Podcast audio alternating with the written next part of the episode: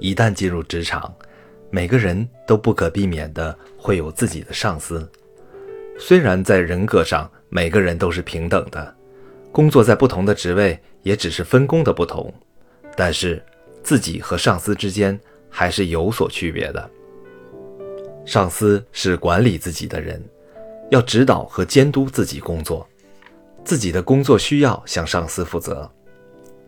上司负责对自己的工作能力和工作成绩的考评，考评的结果直接决定自己将来的升迁和发展。和上司建立好关系，得到上司的信任和认可，有助于自己的发展。否则，一旦和上司交恶，你的前程也就变得灰暗。和上司说话，首先要消除紧张的情绪和害怕的心理。上司是人，自己也是人，没有高贵和卑下之别。只有克服了紧张和害怕，说起话来才能够思路清晰、举止大方，才能赢得上司的尊重。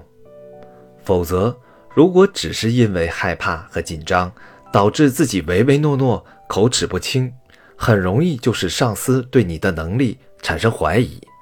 一旦上司怀疑你的能力，再想得到上司的赏识和重用，就比较困难了。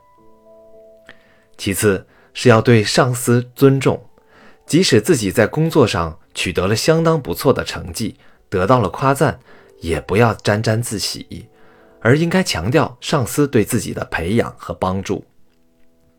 上司对每一个下属的培养和帮助都是客观存在的。要是因为自己有了一点成绩就忘乎所以，就会给上司留下狂傲自大的印象，就等于否定了上司对自己的帮助和培养。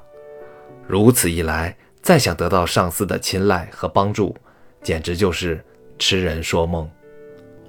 最后，要适时维护上司的威严，无论如何都不能当众顶撞和驳斥上司，不能损伤上司的颜面。